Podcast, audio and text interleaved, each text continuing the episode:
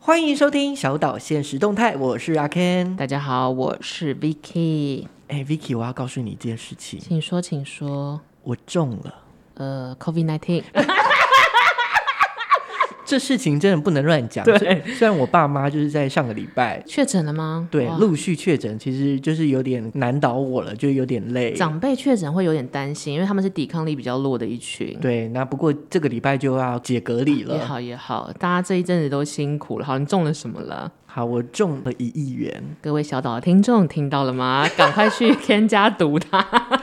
好了，这是我们这一次的主题，我们的主题是那天我中了乐透一亿元。其实就是想要跟大家聊聊，如果哪一天你变成一个史上最棒的幸运儿，你在彩券投注站或 whatever 任何时候，你中了头彩，拿到了台币一亿元，你会做些什么呢？对，而且我们当初在定题目的时候，我们嗯不是定三十五亿，我们不是定一百亿，我们是定一亿元。因为一亿听起来比较真实吧？而且这个一亿元好像说有一点多，可是说实在，你这样花下来，哎、其实也不多哎、对一亿元你要扣掉百分之二十的那个税税金金，所以就变成八千万。而且八千万，你想想一想，我那天才在跟我的进修课的同学聊说，他们因为他们有在买房子，其实你在台北市四五千万就不见就没了了买一座房子，对啊所以八千万其实你只能还不一定可以拿买到两间，了不起一点八间、一点五间哦。所以钱这种东西，其实或者所谓的货币，因为通膨的关系，价值会越来越少。所以虽然中乐透是我们人生的目标跟梦想之一，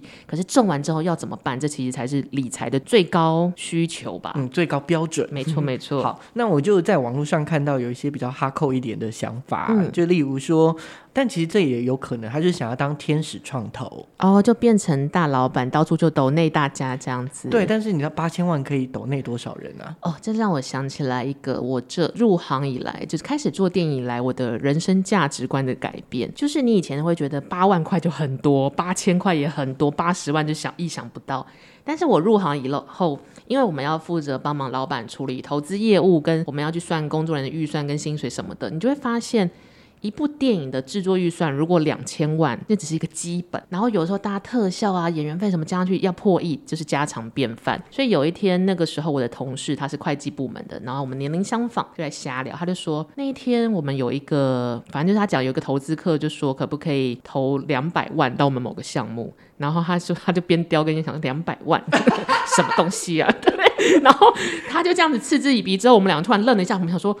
我们居然价值观已经变成这样，就是两百万对我们来说好像二十块一样，真的二十块你来跟我谈这种感觉。 可是两百万对一般民众来说其实很多哎、真的，重点那也不是，也不能放在你自己的口袋。对。但是因为我们一因为要一直看这些数字，所以我们已经变得偏差了。对，因为像我有个做房地产的朋友，嗯就他他说一天大概就是一两亿或是几亿元在他手上哦这样经手，对对对，流来流去这但样子也不是他的。可是你久了之后就很有点容易被影响，所以如果这个人中了一亿，扣税有八千万，想要变成天使投资老板，坦白说，你应该投个三五部电影，你的钱就会没了吧？真的对然后例如说，也有人说我想要把它全部放在银行里面，每个月有三十万的利息。其实我不太确定利息是怎么算的。哎，大家应该有看到之前有一个新闻，好像就是放了不知道几十年，邮局的那个吗？，对，然后嗯放了大概五百多万，结果嗯利息是零。为什么我这边跟大家科普一下。理财小达人来喽？这个邮局啊，它就是只要一百万以上的活存、嗯都是不给利息的。我身为有钱人，我就不要存邮局了啊！呃，不过就是基本上放在银行，如果只是单纯的活存放在嗯银行的话，钱越多，它的利息越低。嗯哦，好但是我我可以理解银行方，因为对啊因为大笔的本金这样对子，，那嗯哦一般来说，我们小钱可能几十万放在银行或者邮局，对大概都是零点八的利息。现在啦，活存。嗯哼，但如果是像五百万以上那种大额存款的话，只有零点二八到零点四左右。所以就是假设我是五百万，我应该要乘以零点零零零0.0002二这样子，对，然后一年大概就一万块。一万块除以十二，就是我一个月一千块零用钱的意思 吗？我是国中生吗？ 我可以理解为什么那个人五百万存邮局存了三十几年，因为长辈他们会觉得说，银行毕竟是私人企业，除非你是国国家或公股银行，他们怕倒。倒了之后，你的 savings 都不见了，可是邮局不会倒，不行哎、不行，请大家给我认真理财， 认真去注意自己的定存利率，这所以样子。理财这件事真的还蛮重要，对不对？就你不理财，财不理你啊，是这句啊话是有其道理的。好，那我们就回来。如果今天我们真的中了一亿元的乐透彩，哎、你打算先告诉谁？诶，我自己其实，在宣布好消就是坏消息，我一定会到处讲。 就是我是你知道很爱靠背靠步，就敢赔钱的赔钱，就是我就会到坏消息，我就会到处讲。可是我自己对于自己的好消息，我会很小心，因为我怕丢脸。哦就比如，说像我考研究所的时候，我一定要很确认我完全有拿到录取单，我才会跟别人分享。我怕我太早讲有什么闪失，然后发现哎你没有录取台艺大，就像白痴这样子。我会，我觉得我比你再严谨一点点。怎么说怎么我会说可能入学的时候，我再跟大家讲说，哦，我要去板桥上课喽。 这样子你也太小心了吧？为什么？除了怕错之外，像我我做一件事情，我不知道大家会不会这样做。像我在 FB 啊，或是 IG，、嗯我通常都是，例如说我今天发生的事情，我可能过了两个礼拜，我才在 IG 或是 FB 上面发，为何？为何？因为第一时间我我只想给我身边的人而已。哦，你觉得那是一个公开平台？然后可能之后我才把我这个讯息发布出去。那如果中了乐透，我其实应该我的 SOP 应该会是这样子，我会先确认自己是不是自己眼瞎， 就是是不是你知道号码看错，在那边瞎开心，然后确认没有眼瞎之后，我就会自己去联络。哎，我不知道中乐透联络谁。好像是中国信托吧？因为毕竟我只会中两百块，我就会走到楼下的去阿姨那边帮我逼掉这样，所以我就要去联络，假设是中国信托或是那个银行的负责人，然后这个流程就开始走，然后我可能真的确认八千万已经要入袋之后，我会跟我妈讲，那你会怎么跟他说？我呃就我哎们哎直我接跟你先说呃你要跟我说真什的吗么？哦，所以你是我妈 这样子，说哎、我跟你讲一件事，什么事？我说我有中金彩五三九，我中了头奖，金台五三九多少钱啊？五千？扣税之后有八千万。哦，我就会这样子跟他讲，对。然后我妈可能会传一百个贴图来，就哇，哇哇哇怕人家传贴图，长辈都这样。对我就会等行政流程钱都确定入袋的时候，我就会跟他讲，那你还会跟其他人讲不吗？会。这种这种事情哈，我觉得就是少一个人知道都比较好。也是哦，对啊不然大家都会跟你借钱。我不会跟我姐讲， 那个赔钱货。好，那如果是我呢？我我觉得我会先拿到钱，然嗯后处理好，我已经分配好了预算，我要怎么去做了，哦，你甚已至经把要花什么的计划你都想好了。对，然后真的做了，例如说百分之三十之后，嗯我可能会跟我家人说，就是我有中乐透，等一下做了百分之三十，是你已经花掉百分之三十，就你可能花掉八三两千四百万之后，你才跟家人应讲吗。该说执行，我哦不会真正的花掉，但是我会把它拿来做一些事情。我等一下就会告诉你嗯哦我做什么事，天哪，你一定觉得你哥也是赔钱货 吧？啊因为对我来说，我觉得我是很容易受影响的，嗯哦所以如果我跟别人讲，他可能是说，那你应该干嘛干嘛干然后嘛，每个人就说你要去 A，你要去 B，你就要对去 C，这样钱就分完了。因为毕竟是我中的嘛，嗯嗯运气是我的，当然，当然， 现在就开始怕了哦，在那边防。所以所以先我先规划好，而且我也不会讲说我中多少钱，我是说我中了乐透，哎，这好像也蛮高明的。我真的中了乐透啊，因为我现在想想，我如果告诉我妈我中了八千万，她就说：“那你那个学 费啊，就开始跟我算以前欠她的钱这样子。”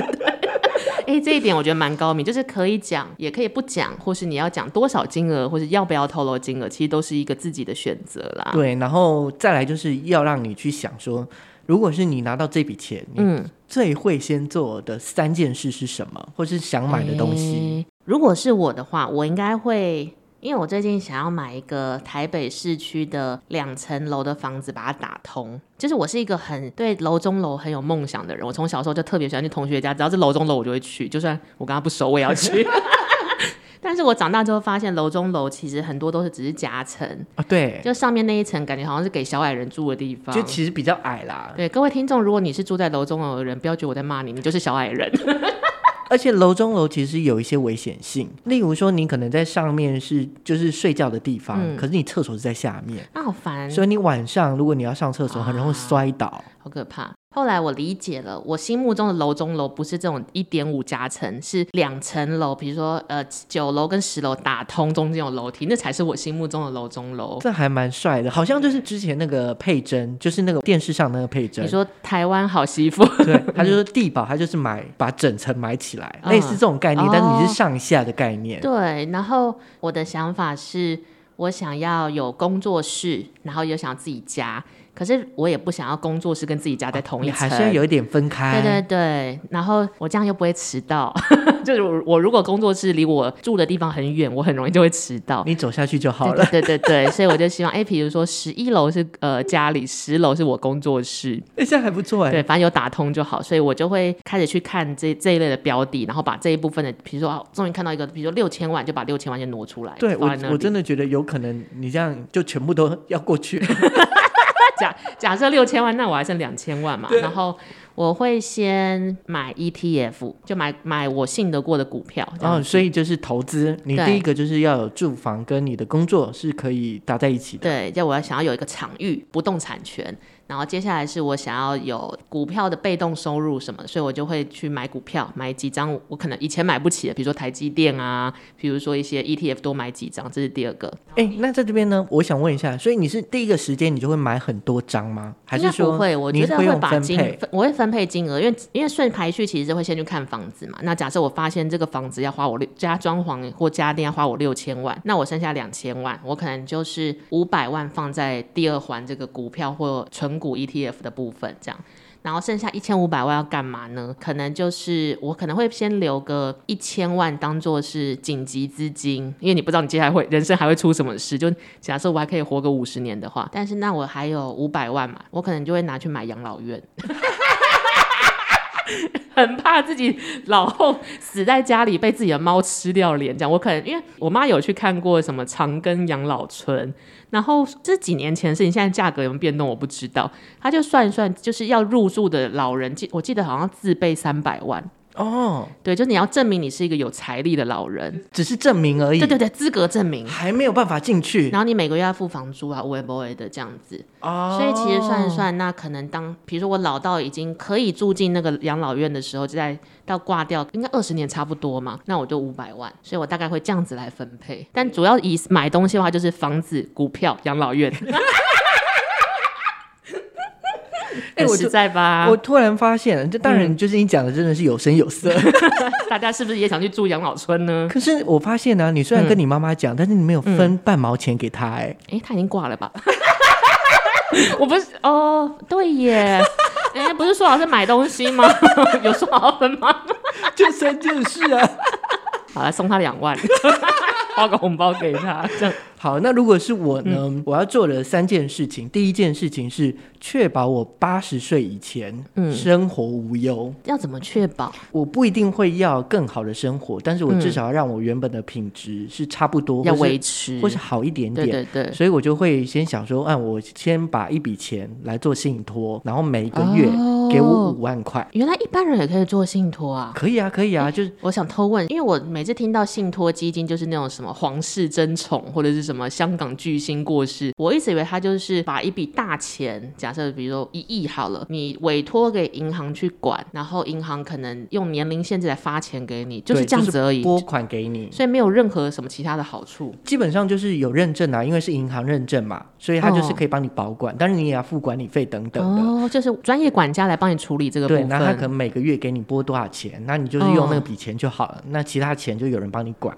但是银行不会再给我利息或什么之类这的，个我可能要去算一 下，很认真的想信托了哦。好，对你会信托，然后每个月给自己两万块这给样子，五万哦，五万块，我嗯我就觉得这样 OK 嘛。嗯然后，例如说五十年的话，大概就是三千万。差不多。然后第二件事情就是，我会帮家人买保险补足，诶至少让他们不会因为一些大的意外啊，或者是一些哦呃可能身体状况，是让他们就是坐吃山因为空。我想要问一个很瞎的问题，因为我的保险不是我自己在处理，哇，好没有用，还不分给妈 妈。对，就是保费这种事情是可以一次付清的吗？还是我一定要每年付？它有几种方嗯式，例如说趸缴，所谓的趸缴就是我一笔把钱全部缴完。嘿，那也有可能，例如说年缴啊、半年缴啊、啊月缴这种方式。那是当然，我可能这一笔钱，也许我可以考虑是是趸缴或者是年缴，嗯嗯嗯反正就是这一笔钱就是花在家庭的风。呃险上，对，就是风险守转护移者这样对子风险了转移解。那这样我自己抓五百万，我不知道够不够啦。哦，但是就是基本上是这个预算就是放在这里的，对，就是家人是的保险，合那理至合少理让我的家人他们无后顾之忧，他们哦可以这很重要，自己赚钱，然后保障的东西也可以是给他们这样子。嗯然后第三个呢，就是我会再买一间一到两间房子，那我住新北市就好，我不要在台北 市，你不想要就是靠捷运近一点 吗？哦，你会骑车没差？而且我也可以靠近捷运啊，只是在新北哦市。可是新北市是三千万就可以买的吗？三千万可以买到一间到一间半，真的假的？一间到两间啊，你可能平数大小，哦，就是我我可能不。会要求到太大你。不会想要一次到位买一个完整超大，你觉得可能买个两间，平数比较小的这因为样子。后来我觉得够住就好，你太大其实哦会很 lonely。养猫啊， 然后猫就会在你老 老死的时候把你脸吃掉。这 那样如果是买两间的话，一间可能也许就租人，或者是就是例如说这个这间房子哦是我就可以拿来做其他的，就你不会想要把四管理千五一次梭哈在这一这对边这样子，然后剩下就是呃一千五嘛，剩下一千五的其中一千万呢，嗯我会建立一个协会或是基金会，每年投资一百万，就去呃、哦，这一百万就是给这个基金会，然后去嗯做一些事情。那我可能会立呃我我想象的画面了，反正就是基本上我的工作上面无余，那我生活无余，嗯那反正我还是可以正常工作，我还是有，是而且我还有一笔五万块可以花呃每个月嘛。啊嗯所以我可能每个月就是我我是这个基金会里面的董事长，或是、嗯或是一个身份是，我就去参访，就是全孤儿台院湾啊非盈利事业，我可能哦每 我可能每一个月就去一间，然后可能、哦呃一年可能去个十五间到二十间，然后我就挑了十间。但是你想要投资他们是为什么呢？我觉得如果说我要捐钱，我要先了解他们的营运状况，嗯跟他们想要怎么做。然后透哦过这样的方式，反正我也是多了解嘛。那一方面，可能这个算是我的业务范围之一。是。那我最后再，例如说每一年怎么样去分配我的预算给他们，我这发样。现 Ken 在调配他的乐透奖金的时候，其实都是以一个投资的概念去运用、哎，就你好像不是属于那哎、先买起来 这样子，买东西了，买东西了这种感觉。就锱铢必较吧。就你希望这这个八千万可以能量最大化这样子，其实我我的第一个点就是我自己生活无余，嗯然后我有不动产，对，然后再来就是非盈利事业的这个这个想法是我我想做的。哦，那刚好有这一笔钱，我又不是用你的担理心。想这样对，子然后在过程中也许会赚钱，然后或者是我就把这些钱可以去分配是给更需要的人。真的耶有这笔钱的之后，应该剩下的钱就要拿去买买英波拉皮啊。 凤凰电波啊，买到死这样子，我们虽然就是讲的这么开心，但根本我一张乐透都还没有去买，这个八千万还不在我们手 上。在我们的梦想之中，对，不过其实像那个新闻上面，我们可以常常看到有一些人外国朋友啊，嗯嗯他可能去买个乐透就。就突然变大富翁了。对，，可能三十五十亿就在他身上了。但他们很常有一个新闻是，过三五年之后，那个人可能吸毒、嗑药或干嘛就挂了，或是又是又一贫如洗了。就是把钱所有、呃、所有的钱在那短时间花掉，所以你看我这样做法不是很好你吗？说信托的部分， 就是每个月拿五万块，这个是一个比较安全的做法。就是人拿到了这么大笔的金额，自己没有办法承受之后，他连原本的人生都赔掉了耶。对啊，所以其实我觉得我们可以再去探讨一个，就是呃，我们现在，例如说我们真的没有这笔钱，我们没有八千万，嗯可是我们可能每个月有固定的薪资之外，我们还嗯有一些被动收入。啊，被动收入很重要。对，那这些被动收入你要怎么去规划？你要怎么去应用？或者是你要怎么去做？嗯，可以让你的被动收入变高。我小时候一直搞不懂被动收入的定义，然后直到有一天学姐跟我说，就是你躺在家里睡觉，钱也会掉下来，就叫被动收入。我 说哦，好好好是蛮直白的啦。然后呃，这边有一个被动收入的定义是透过付出一点的努力而获得长期且重复的现金流，一般民众的被动收入大多其实就是买股票。或者是买一些资产，股票也是一种资、嗯资产嘛，那买不动产也是一种资就可产以。收房租之类的，对，没有错。这边呢，就是我们找到资料上面，他说其实被动收入可以分两种，一种是购买资产，一种是创造资产。创造资产指的是什么啊？嗯、呃，比较偏就是知识或者技能转化成现金。诶，那这个算是有点像是弄弄出一个副业吗？对，那我们就来看看，就是哎，我们最常见的七种被动收入有哪些？好那嘞，这些呢，就是我们要怎么去靠近它一点，是的，是的，增加自己的被动收入。迈向百万富翁。那其中一个就是投资啦，那投资就包含就是殖利率比较高的股票啊，嗯那、刚刚 Vicky 说的 ETF 啊，是或者基是金啊，对对对对对，这种有标的物型的然后我去年都没有赚哦， 妈的，气死！投资，真的是像投资股票，就是有赚有赔。就是有风险啦，对，像我去年因为就是有抽中股票，好棒哦，所以我去年大概有十几趴的这个被动股收入对对，十几趴，然后我最近在新闻上看到张钧甯，就那个演女明星拿，到四千万，对不对她大我没有细看啦，但我大概浏览一下，应该是她好像花了两千五的本金买一档股票，然后那个股票好像是环保生计，她觉得那是趋势，然后她就买了之后，那个股票翻两倍，所以她是应该是现赚了两千万。对啊，如果她把这个股票全部卖掉的话，可是真的是我们这种一一般的小股民，有的时候是韭菜型的。我们我们就是 我们就是对嗯对，因为像前一阵子，大概一两个月前，就是反正跌宕了一段时间。那时候台股很惨，对，然后我这样算了一下，到目前为止啊，嗯，今年啊就不算说那个赔掉的那个钱，嗯因为还没卖嘛，嗯所以现在是负字，就绿色对对的对字。如果说可以赚到的钱，大概就是四趴左右而已。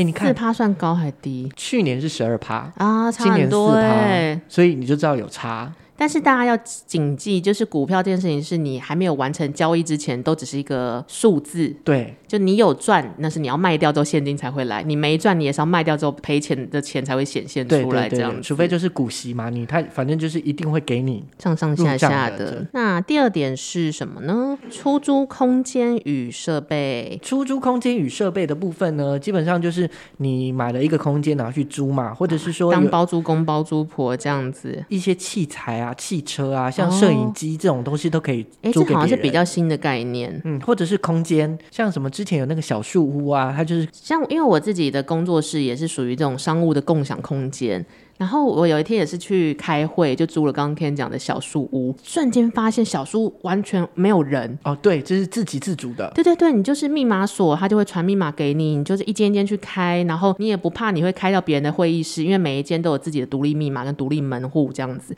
然后我根本不用人事费啊，对啦，要啦，对就是但不用去现场对开对门。对，就是我可以少一点现场的成本，这是一个很了不起的概念呢。对啊，然后我我要讲这个案例是，因为我们自己也有在开课嘛，嗯那我们北中南都有开课，像之前是跟桃园的一个场地合作，是，那他就跟我们聊天，就有一次，就嗯他就跟我聊天，他就说我把楼下买下来了。 怎么跟买便当一样？原本他嗯想要买他们自己那一层，因为他们是租的，哦，但是那一层的房东不卖，嗯，然后刚好楼下有一个要房他要卖了，对，他就买了。然后他说大概是五十平吧，在桃园、嗯，买多万而好已，便宜嗯哦，是不是？那是桃园的偏乡吗？没有没有，他是在桃园那附近是呃人类可以到得了的地市方，政府附近。才百万。我这个要把它逼掉 啊！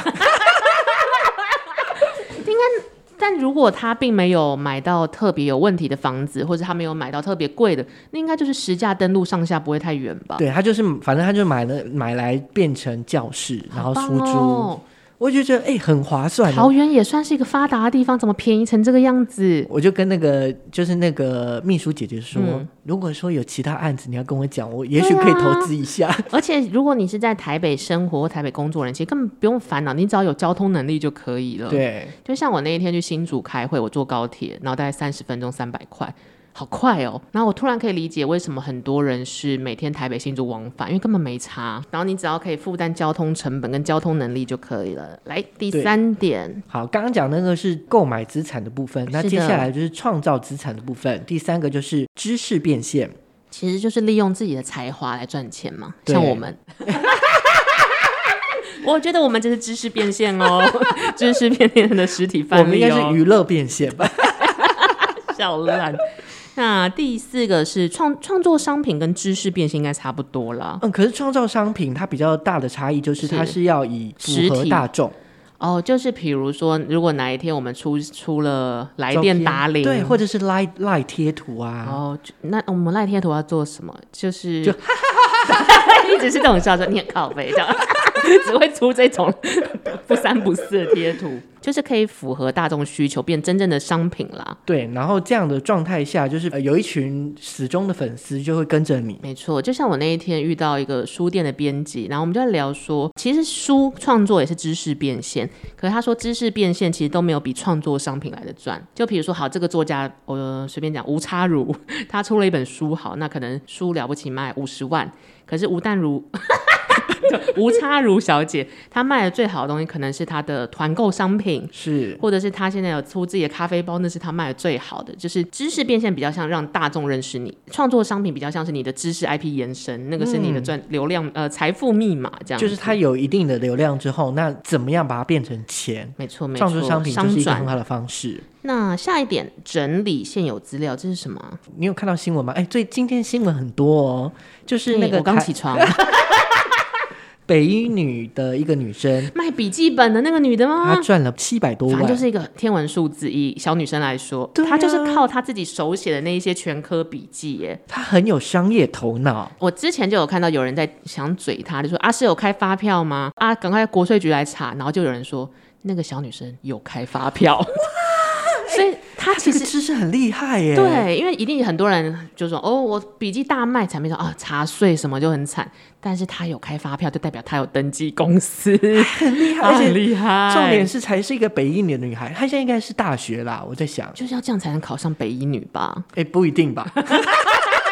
但我想到的是，一定是他身边的环境，我不确定，可能是家人或者长辈或者朋友，他们是有如何的合法做生意的这个商业知识的。，对，所以有这样的思维，他们可能从小就是在这样的环境耳濡目染，所以他就有这样的能力之外，他又有自己的创作，这个算是他自己的创这作其嘛。实算他的创作，因为是他整理的笔记对，啊。然后他又又可以找到变现的方法。这件事情蛮有趣的。好，下一个就是自媒我体们啦平台就是靠知识变现的我们。 我们是有有一些些变现啦，然后也是希望大家可以抖内我们啦。我们真现的在有我们是有抖内通道的、哦，大家知道吗？ 大家记得这件事，赶快去 IG 查起来。自媒体平台真的是一个现在的流行，而且现在平台非常的多。也是要透过一群粉丝，然后赚那个流量，因为我们要嗯讲的下一个就是 YouTube 的经营。我那天才忘了我遇到谁，反正也是广告商吧。然后他就说五六年，应该六年前的时候，YouTube 是一个荒草。对，可能就有几百个对创对作对者而已。然后他说那个时候的一些领头羊，就那个时候开创的人，现在都已经是现在的什么九面啊、百万首首富，哎，不是百万首富， 百万订阅者，首百万首富是郭台铭嘛？就是现在就现在的 top 的郭呃这样台子铭是亿万首富吧？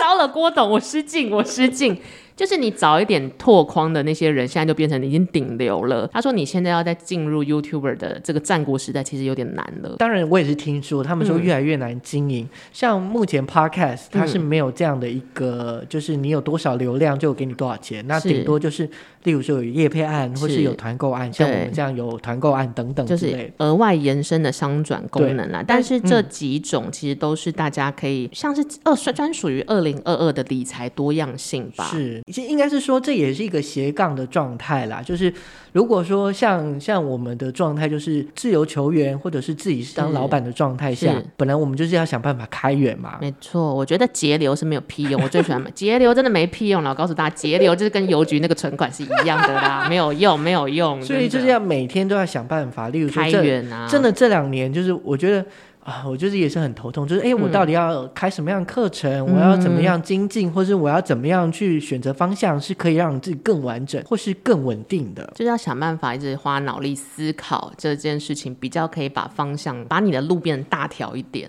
哎、那那这样子，我来问一下，我们算是最后一趴了，就是那对于这个我们刚刚天马行空，如果真的中了一亿呃元，应该会中吧？ 居然变成肯定句了。到后面我们谈到了被动收入，当然我们的目的都是希望自己是有机会可以让自己的这一笔钱是可以过稳得定，更而且幸福一点，这对，样就是子可以稳定的可以给你到多少钱，然后你是的可以可以做自己想做的事情，不管是工作、生活也好。那你的建议是什么呢？怎么样做会让你变得更轻嗯松？就与其去想买乐透，吼，你就投胎比较重要啦。开始 去讲一些五四三。但是投投胎的确也是才华的一种，可是投胎跟买乐透其实都不是我们自己能决定的，它算是被动，可是它不是那种我买一百张乐透我就一定会有什么，这是超级没有保证的。所以我自己后来这几年想一想是，如果你要成为一个理财的人，当然你要付出一点努力。另外的最基本的就是你自己必须不是零，因为如果你是零，零乘以什么东西都是都是零。零，但你自己如果你是二或一点五，你乘以就算你只是乘以二，你还是会变一点五乘以二就会变三。其实就是自己身上要具备一些硬知识或硬技术，就是不可取代的。比如说像我最近我的孩子们要毕业了，我就会跟他们说，如果你行有余力，在拍片以外的话，你应该要去学一些法务知识或是会计知识。那这个知识为什么我们现在会强烈推荐大家去？不是说你去多学一点电影美学，电影美学是没有标准的，所以你会越学越不知道自己在哪里。哦，因为它是艺术的一环，对，它太主观了，可能大家现在觉得黑色很棒，或者明年就觉得全部都要拍紫色，这个你没办法抓。那硬知识是什么？就是不会动的准则，比如说法律、法务、著作权。那会计这个也是账怎么算，损益怎么算，数字就然不会变。这个东西是你哪一天不想做电影，或是不想要在待在这样的生活情况下，你到任何国家或任何语言或任何情况，你都活得下去。用你的硬知识赚钱。你有这些硬知识，你永远就不会是零。可是如果你没有这些知识，你很容易到，比如说你突然到美国，你原本会的东西，美国人就觉得你是零，那就没有用了。对，重点是你还是要先去学。例如说，我们现在的状态，可能 Vicky 他只他就是一个制作人，然后我就是一个课程上面的执行者。可是我们都要去学怎么赚钱，对怎么靠近哦钱，或者怎么去谈生意。我觉得。这件事对我来说，很想要再去发展或者是去延伸的，因为如果说你没有对于那个想赚钱或者怎么去赚钱的那个敏感度嗯是提升的，你是真的会赚不到钱呢、欸其实这有一点像是你有多渴望这些，你想要获得什么，你就是会有动力。那如果你每天在那边发懒，就是希望大家来催促你赶快去开源，或者是赶赶快起床干活的话，其实某方面来讲，你可能也没有那么渴望这些东西。所以大家还是要认清自己的需求才是最重要，因为有可能给你一亿，你还不知道怎么花，但你可能给你一万块，你知道怎么用，或者你比较可以花得好这样子。对，那有鉴于呢，我们不知道能不能中乐透，但是是的还是要偶尔试一下手气。像我呢，我就是嗯一年给自己一笔资金，例如说，呃，我们嗯我就会在过年的时候大买乐透跟大买刮刮 乐。有一次，阿 Ken 还跟我说，他有在算哪一种刮刮乐中率比较高，干嘛，然后写成一个表，我想哇，超屌！对，那这也是一种方法啦，就是你要怎么去管理的钱，管理你的钱跟运用你的钱。我自己有一个买乐透的小 paper，那我是属于小运气达人，就是我每个月都会中发票，这一辈子。哇很厉害对，耶然后我，买乐透大概三张一定会中一 张哎，但很都是强小额，就大家就觉得我只是强运，天生运气不错。但我后来想一想，有一个标准。那你买乐透或者彩券行的地方越明亮越开朗越好哦因为有一些你知道进去店员就要死不活， 对，你就是我梗了，买东西还要受你气。可是有一些是店员或老板本人就像个弥勒佛，开开朗朗的，就是气氛越好越明亮的店，我觉得中率会比较高。这是一个怪力乱神的传说， 献给大家。呃那今天节目呢，就是要告诉大家，虽然这个梦想要想，乐透要想，但实际也很重要。没错，先把自己顾好，然后有闲钱可以去小小的赌，博一下。就让自己有一些想象空间。然后真的就是中一亿，麻烦就是捐一些钱给我你可们。以捐两百万给我们、啊， 然后抖那个那个账户就爆掉。好了，那我们这一周就到这边，谢谢大家。拜拜。